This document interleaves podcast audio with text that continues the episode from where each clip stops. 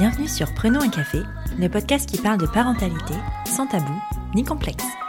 Je suis Élise Bulté et chaque mardi, je reçois un ou une humaine concernée de près ou de loin par la parentalité. Nous échangeons sur des sujets souvent éloignés des contes de fées, mais toujours passionnants et criants de vérité. Désormais, je te retrouve également le vendredi dans des épisodes spéciaux. Certains vendredis, je donne la parole à un expert pour revenir sur le sujet évoqué dans le témoignage du mardi pour te donner toutes les clés objectives face à une situation donnée. De temps à autre, je te proposerai également un nouveau format, en solo, dans lequel je mettrai en scène les articles du blog Prenons un café que j'avais créé en 2017. Et c'est ce format que je te propose aujourd'hui. Attention, cet épisode est susceptible de heurter la sensibilité des plus fragiles. Si c'est votre cas, allez plutôt boire un café. Ou restez et apprenez. Après tout, c'est l'histoire de la vie.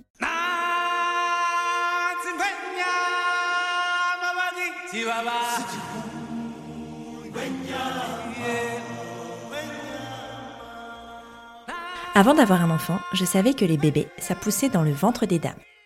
Je savais aussi que ça sortait par le vagin de ces dames.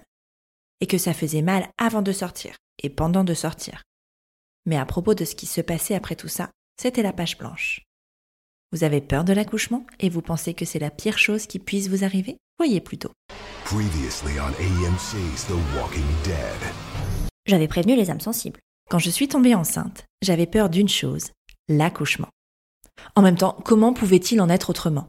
Entre la cousine Mildred qui a mis au monde un bébé de 6 kg 500 en 48 heures, sans péridurale, la voisine qui a accouché sur le bord de l'autoroute, faute de temps, et la meilleure amie du frère de la belle-sœur d'un cousin de la voisine de ma grand-tante éloignée qui a donné naissance à des jumeaux alors qu'à l'échographie, ils n'ont toujours vu qu'un seul fœtus? Si, si, je vous jure, c'est Germaine qui me l'a dit.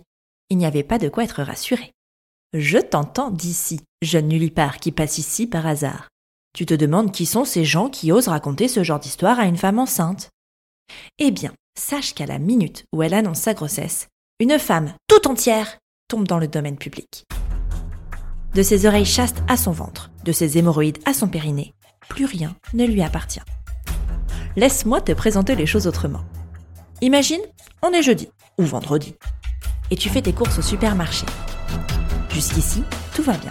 Il ne te reste plus qu'à choisir tes glaces au rayon surgelé. Soudain, un inconnu te remarque, enfourche son caddie et fonce sur toi tel un taureau enragé. Ta réaction première est de t'enfuir, et c'est bien légitime. Sauf que des glaces, tu en as mangé tellement ces derniers temps que ton ventre est aussi gros qu'une pastèque.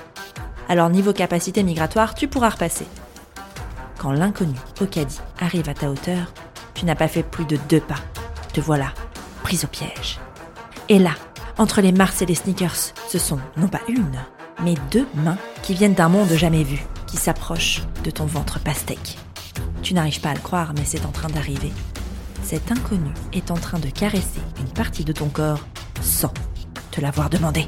Et en plus, il ou elle se permet des questions que seul ton gynécologue devrait être autorisé à poser. Je vois ton petit air interrogatif, jeune nullipare. Tu aimerais avoir des exemples Allez, Rien que pour toi, voici un top 3 des choses délirantes qui me sont arrivées quand j'étais enceinte et qui n'arriveraient jamais à une femme qui ne porte pas de bébé. Alors que la discussion tournait autour de l'emplacement de mon ventre, haut ou bas, une personne qui n'était ni mon mec, ni ma sage-femme, ni mon gynécologue, a cru normal de venir mettre sa main en haut de mon pubis pour me prouver que oui, mon ventre était encore très haut et que non, l'accouchement n'était pas pour maintenant. À un mois et demi de mon terme, cette démonstration était donc capitale. Lors d'un repas de famille, entre le plat et le Saint-Albret, on m'a demandé si je n'étais pas trop constipée et si j'allais souvent à la selle. Last but not least, on m'a demandé si mon mec n'avait pas trop de mal à faire l'amour avec moi au vu de mon état. Non mais c'est vrai, après tout, ça devait pas être facile pour lui. Tout ça pour vous dire que, oui, un tas de sujets est abordé pendant la grossesse, que vous le vouliez ou non. Et bizarrement, il y en a un qui n'est jamais, mais alors jamais, évoqué. Les suites de couches. Les suites de couches, c'est ce qui se passe après la naissance de l'enfant. Oui, on vous dit qu'une fois le bébé dans les bras, vous oublierez tout ce qui s'est passé avant. Par contre, on ne vous dit pas que c'est ce qui va se passer après que vous aimeriez oublier. L'histoire que vous allez écouter est bien entendu la mienne. Et comme chaque histoire de naissance, elle est unique, mais je suis tellement tombée de haut après mon accouchement que j'ai envie de parler de cette période. Pour avertir peut-être, mais surtout pour casser cette image sociétale qui veut qu'on soit les plus épanouis et les plus fraîches après avoir eu un bébé. Non, tout n'est pas rose. Et non, on n'est pas sur un petit nuage après l'accouchement, ce n'est pas vrai. Ou alors le petit nuage est sponsorisé par Tenia, la célèbre marque de protection pour les fuites urinaires. Je ris, j'éternue, j'ai des fuites urinaires Ce fut personnellement mon plus gros choc. Pendant plus d'un mois, j'ai été incapable de contrôler mes envies de faire pipi. Pour tout vous dire, les deux premières semaines, je ne sentais même pas lorsque j'avais besoin d'aller aux toilettes. La cause? Mon périnée qui avait pris cher lors de la sortie de ma fille, et les neuf mois précédant ce doux moment. J'ai appelé cette période bénie les chutes du Niagara. Tout mon corps fuyait littéralement. Oui, parce que ma vessie n'était pas la seule à faire sa vie sans mon consentement. Hein. Mes seins avaient aussi pris leur indépendance. Bonjour les fuites de lait intempestives devant le pharmacien, la pédiatre, le kiné, la dileuse. Rayez la mention inutile. Et ne parlons pas des draps trempés. Ah mais si. Oh si si si, parlons-en de ces draps justement.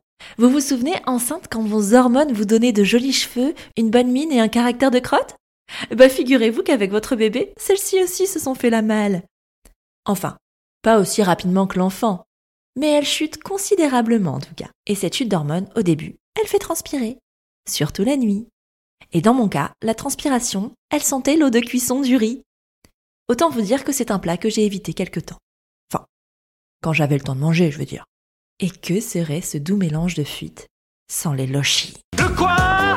Les lochis sont des pertes sanguines qui surviennent tout de suite après l'accouchement, par césarienne ou voix basse, et qui peuvent durer jusqu'à 6 semaines. Elles sont dues au décollement du placenta et à l'expulsion de tous les résidus organiques présents dans l'utérus pendant la grossesse. Attention, il ne faut pas confondre les lochis avec le retour de couche, qui est le premier retour des règles après l'accouchement. Le retour de couche est la remise en route des cycles menstruels, alors que les lochis sont les suites logiques de l'accouchement. Et c'est long.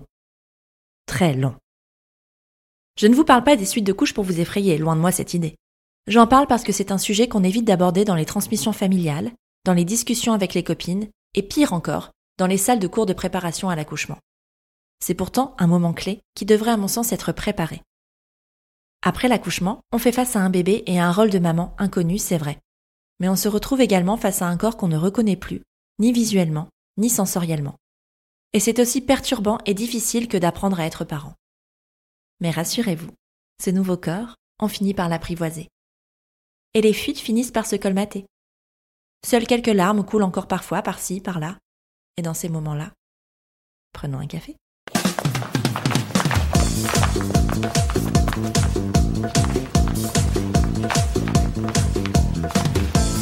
L'amour a conquis les flammes. L'amour a conquis nos cœurs.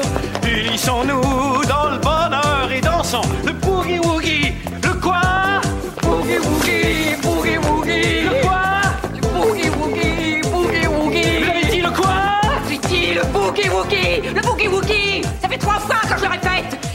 Nous n'en serions peut-être pas là. Notre relation est terminée. F-I-N-I-E, terminée. J'espère que ce nouvel épisode t'a plu. Si c'est le cas, je t'invite à mettre des étoiles et des commentaires sur Apple Podcast ou iTunes pour m'aider à mettre en avant le podcast. Tu peux aussi partager l'épisode sur tes réseaux sociaux, en parler autour de toi, bref, faire en sorte que Prenons un café soit connu du plus grand nombre. Tu peux aussi soutenir Prenons un café sur Okay, I have two new obsessions that I need to share with you. Impress No Glue Press On Manis and Impress Press On Falsies Lashes. Trust me, these are getting ready game changers. Both require no glue, so there is no damage to your natural nails and lashes, no mess, and no annoying dry times. Just one step and you're done. Boom. Instant glam. Visit impressbeauty.com slash presson and use code PRESSON25 at checkout for 25% off Impress Manicure and Press-On Falsies.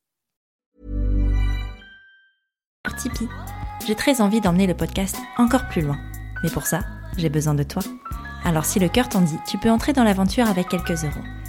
En échange, de nombreuses contreparties trop sympas t'attendent. Rendez-vous sur la page Tipeee de Prenons un café. Tu es sur Prenons un café, le podcast qui parle des sujets de parentalité en toute transparence, sans tabou ni complexe. Je te retrouve mardi prochain pour un nouvel épisode. Abonne-toi à Prenons un café sur ton appli de podcast préféré pour ne rien manquer. D'ici là, prends bien soin de toi autour d'un café.